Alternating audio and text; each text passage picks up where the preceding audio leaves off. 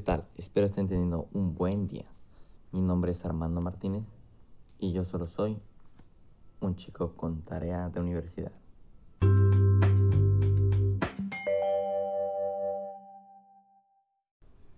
Sí, hice un el día de hoy.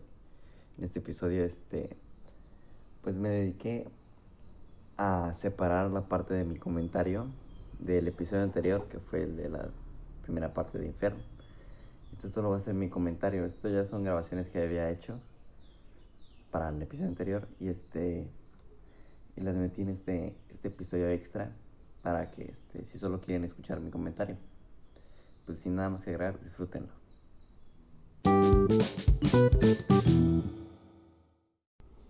Pues bueno, eso ha sido todo, ¿no? De este de este episodio. Yo planeaba hacerlo más corto, pero ay, es que sí tiene mucho contenido. Pero antes de irme les voy a dar mi conclusión, ¿no? Así como lo que debería de haber sido el video, un comentario literario de cinco, no más de 5 minutos. Entonces, miren. Toda la Divina Comedia tiene que ver con la vida de Dante. Este, yo, con lo que lo he leído, lo veo como si Dante estuviera relatando su vida en ese momento. Porque en ese momento él fue, cuando él empezó a escribir la Divina Comedia, él fue exiliado de su amada ciudad por la cual trabajó tanto. Gracias a que había un conflicto entre los gelfos blancos y los gelfos negros, ¿no? Y en el partido en el que él estaba, pues este, perdió contra el otro. Por lo tanto, pues tuvo que ser exiliado.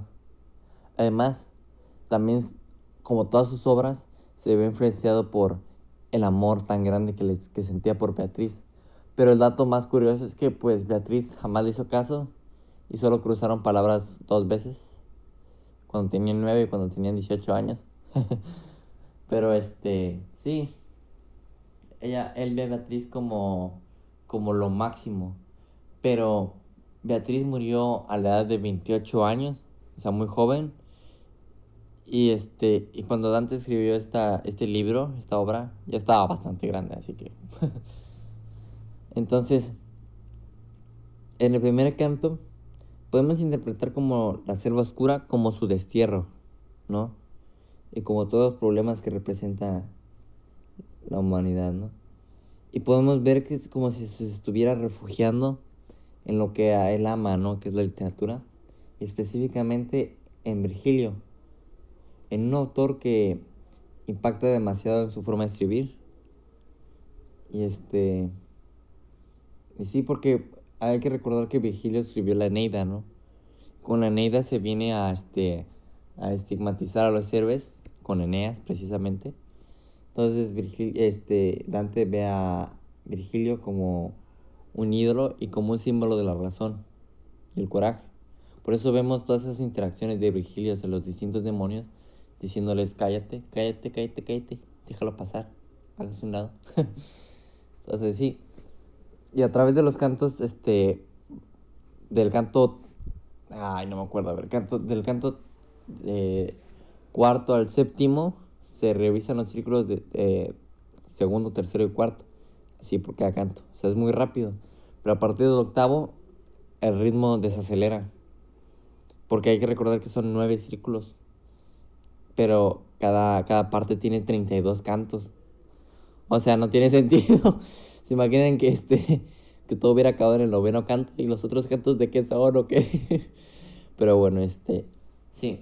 Y en el canto segundo, porque iniciamos la aventura, ¿no? En la, en la selva está oscura. Pero en el canto segundo es donde se nos explica el porqué de Virgilia. Y ahí es donde se nos da a entender que también Dante se refugia en, en su amor por este por por Beatriz, pero también se, puede, se podría interpretar como si Dante este, ya no quisiera otra cosa más que ver a Beatriz en lo que él considera como el paraíso, ¿no? Y hay que recordar que Dante tiene una esposa, ¿eh? Tiene una esposa y su esposa se quedó a cuidar sus cosas todavía.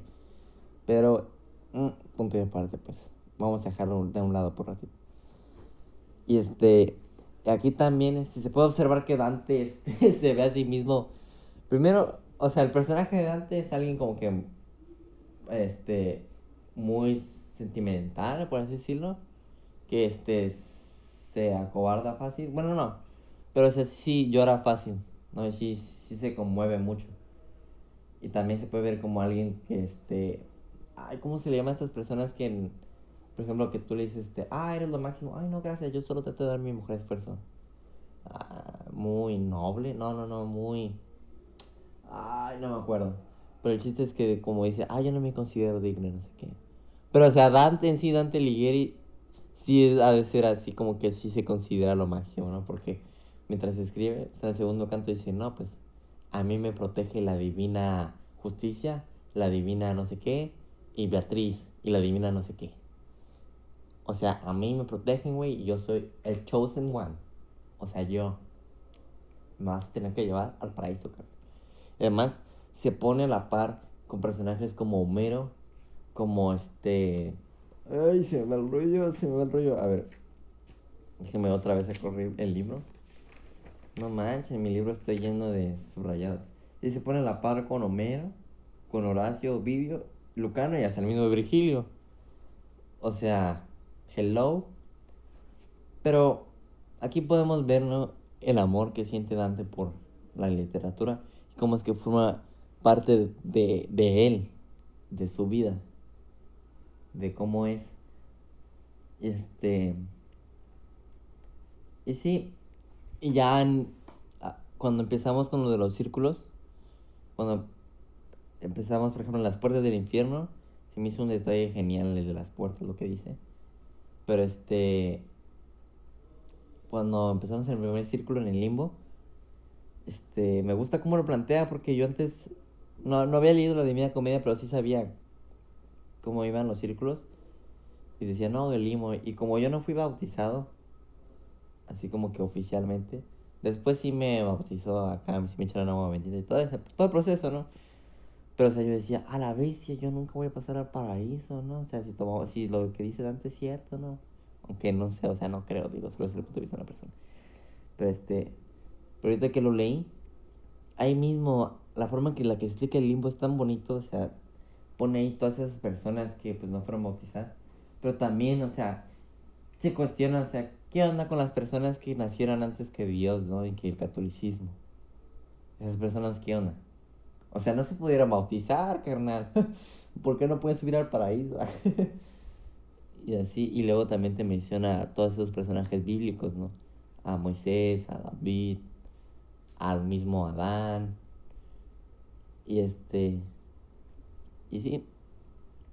Ya después, este, los demás círculos, se van retratando los siguientes pecados, ¿no? Que es este. El primer. El segundo círculo. El primero es el lima, ¿no? Pero el segundo viene siendo lo de la troma, troma infernal, que es este, más o menos el de que sucumbieron nuestros lascivos apetitos. Básicamente es de la lujuria, pero no tan lujurioso. y este. Ya después vemos el canto sexto con el. Con, que nos topamos con Cerbero. Y el, y el pecado de la. De la. Ay, de la gula. Pero el que más, el que más me llamó la atención fue el pecado del, de la avaricia, pero del canto, del círculo eh, cuarto, del canto séptimo porque habla sobre los papas. Pero lo que es interesante es que no los... o sea, toda su avaricia, la metáfora que hay ahí, ¿no? Que no los puedes, que Dante no los puede reconocer, porque están todos deformes, es... Ay, es tan poderosa porque... O sea... De, la avaricia corrompe a las personas, pero bastante, hasta que dejan a un lado su personalidad, su yo, ¿no? Y es lo que básicamente explica ahí. Y más con estos servidores de Dios, ¿no? En la tierra, los papas, los clérigos, los cardinales. Y pues sí.